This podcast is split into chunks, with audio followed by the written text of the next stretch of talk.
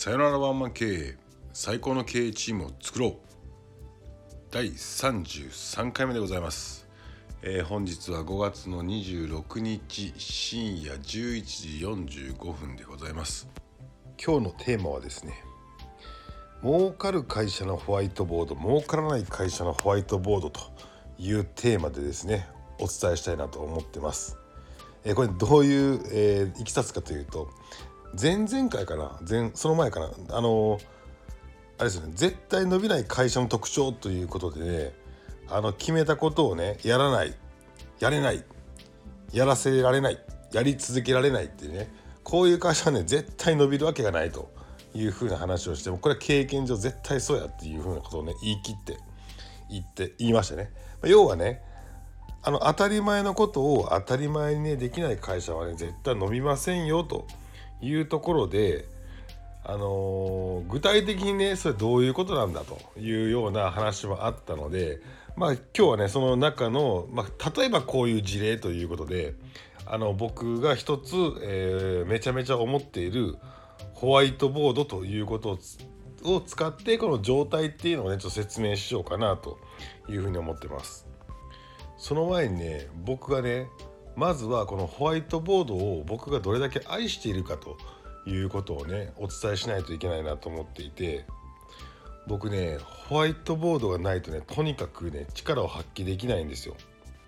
もうねクライアントのお客さんからは山根さんがホワイトボードを使わなかったら95%の能力がそぎ落とされるって言われてるぐらい僕ホワイトボードがないとダメな人間なんですね。あのーまあでもねこれいろいろね、あの僕の中にはね、あのなぜこのホワイトボードっていうことが、まあ、僕は得意になったかと、まあ、お客さんにそれほど言わしめるかというね理由があるんで、ね、まずちょっとねそれからねご説明したいかなというふうに思ってます。そもそもね僕はねコンサルティングという仕事をしていて、まあ、お客さんの話を聞きながらねこういうふうにした方がいいですよああいうふうにした方がいいですとこういう意見どうですかああいう意見どうですかっていう時にね大概のねコンサルタントはね資料を作りたがるの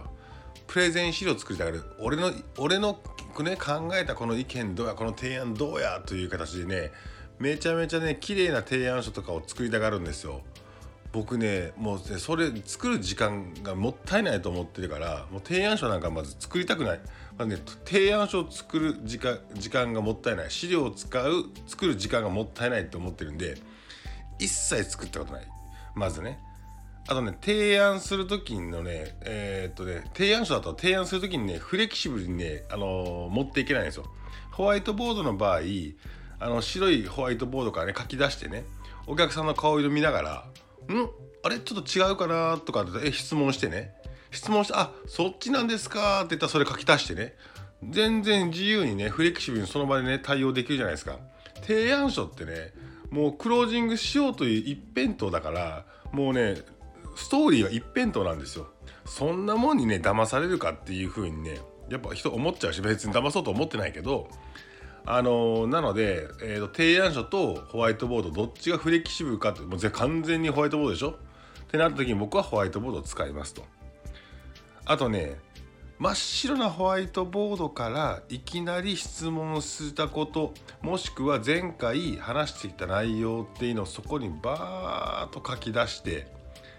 もうねあたかもね自分の脳みそがそのホワイトボードのような形で持っていってそっから最終的に話が終わった後にはホワイトボードを目いっぱいに使われてさっきゼロから真っ白からスタートした時からこのホワイトボードが埋まった時までね全部のストーリーがそこの場にいた人共有するわけじゃないですか。これすごいんですよ。共有できる時間を共有できるっていう凄さがある。あとね若干ね普通にね頭が良さそうに見える。真っ白からこの人何丸暗記してきたんっていうぐらい。提案書ってもう作り込んでるからこれ使い回しでしょみたいな話もあるけど僕一切それないですからね。もう全部ゼロベースからもうホワイトボードから話聞きながらずっと構築していってその場で完成形まで作り上げるっていうね。もうそれぐらいね僕ホワイトボード使わせたらもう天才的なんです。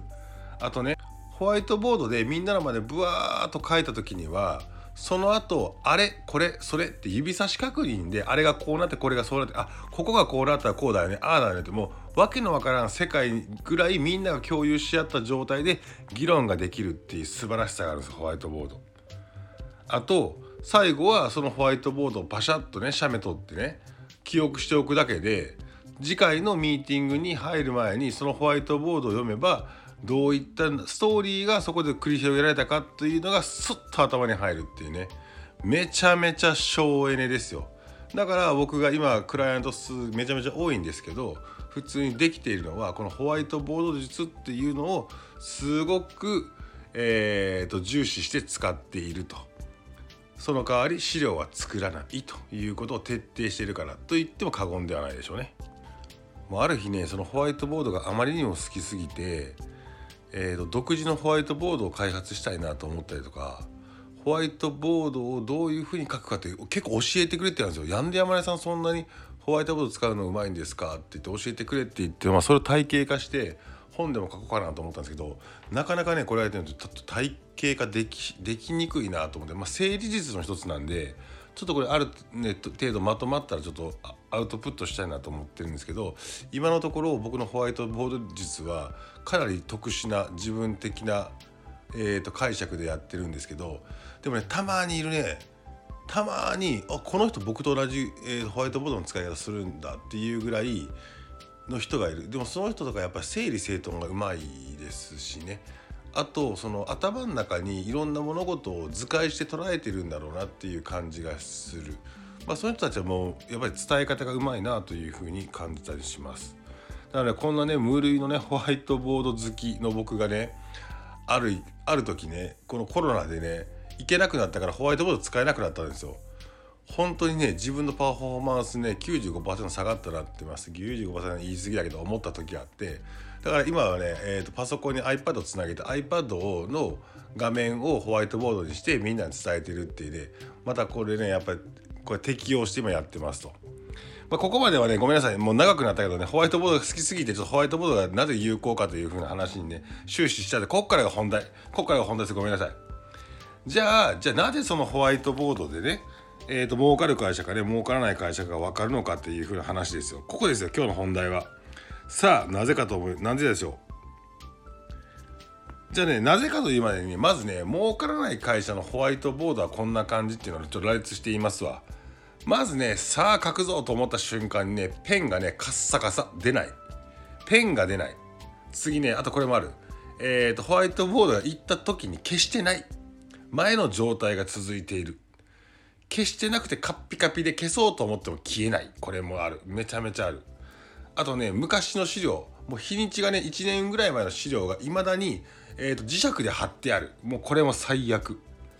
あとねまあ書いてある内容が昔から更新されていない。なんかスケジュールとか書いてあるんですけど昔から更新されてない。もうこれも最悪。あとね決してあったとしても下のね受け皿あるでしょ？ホワイトボード受け皿。あそこがカスでいっぱいっていうねこれもその最悪。あとね、えーと、消すクリーナーあるじゃないですか。クリーナーがもう黒いもう粉がガッチガチに固まってて汚いってもうこれもね最悪。わかります？これ今ね自分の会社のホワイトボードどんな感じかって思って想像してみてほしいんですけどペンが出ないとかめちゃめちゃザラにあるあるしね消してないとか消してないの結構あるでしょ。うん、ま、昔の資料が磁石で貼っててめっちゃあるじゃないですか。これはね全てあかん。こういう会社はね絶対に儲かりません。儲かってない。儲か儲からない。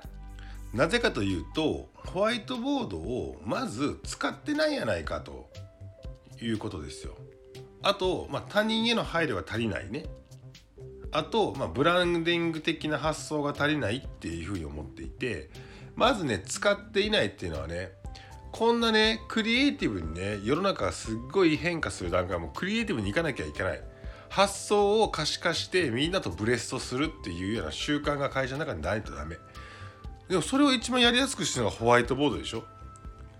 でそのホワイトボードを使わないっていうのは情報が一方的に上から下に流れているだけもしくは報告という名で下から上に行ってるだけ。何を見て喋ってるんですかっていう話。まあそこには多分 KPI を引いた数字とかはあるんだろうけどじゃあ上と下が例えばコミュニケーションの一環として一つの議題に関してブレスブレインソービングね。ブレストしようよというような文化が絶対ないっていう会社ですよこれ。だからホワイトボード使われてないからペンが、え出なくても気にしてないんですよ。まず。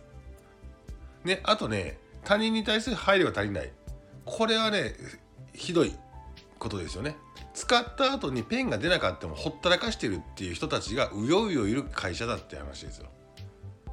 普通人への配慮したらあこれ使ったら出なくなったなと思ったら新しいやつにちょっと手間だけど変えればいいじゃないですか。変えていない。朝の掃除の時にペンをチェックすればいいじゃないですか。その時出なかったら変えればいいじゃないですか。でも変えていないってことでしょ。うん。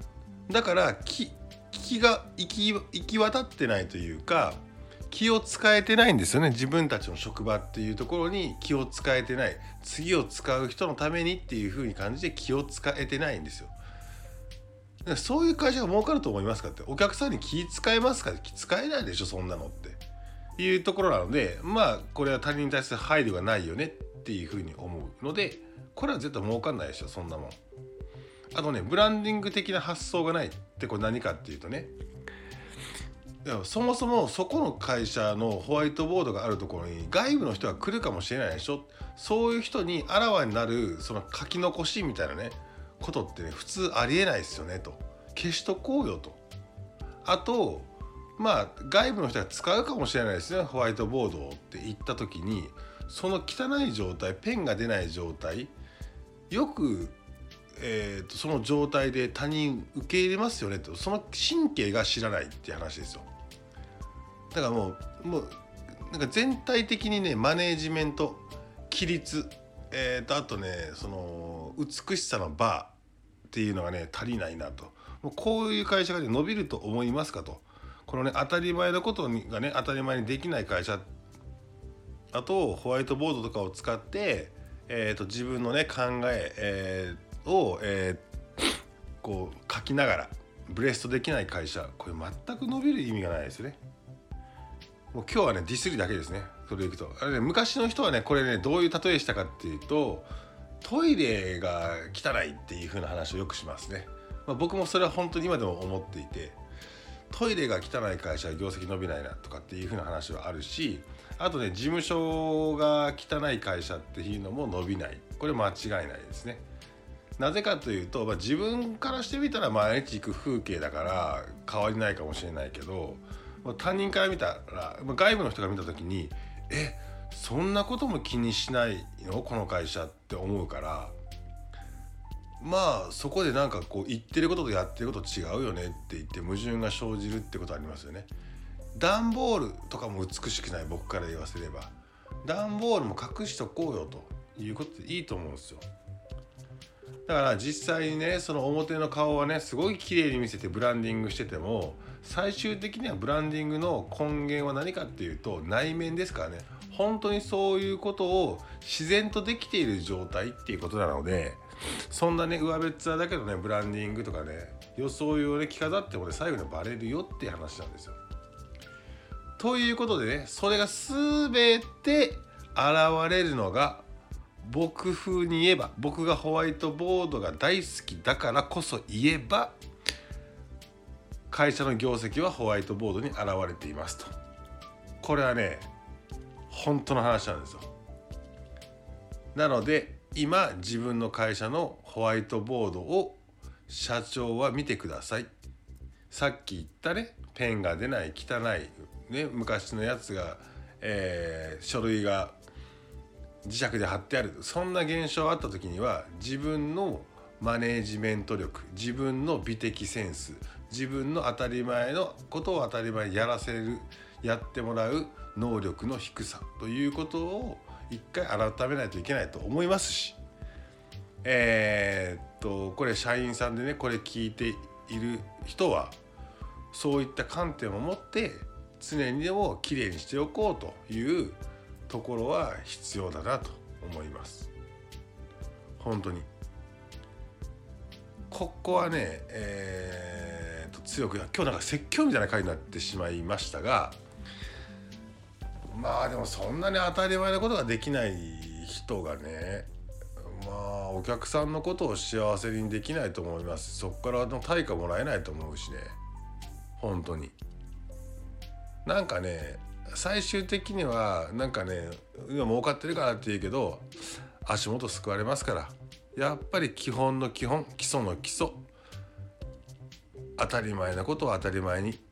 その時にホワイトボードがあなたの会社の写し鏡ですよということを今日お伝えいたします。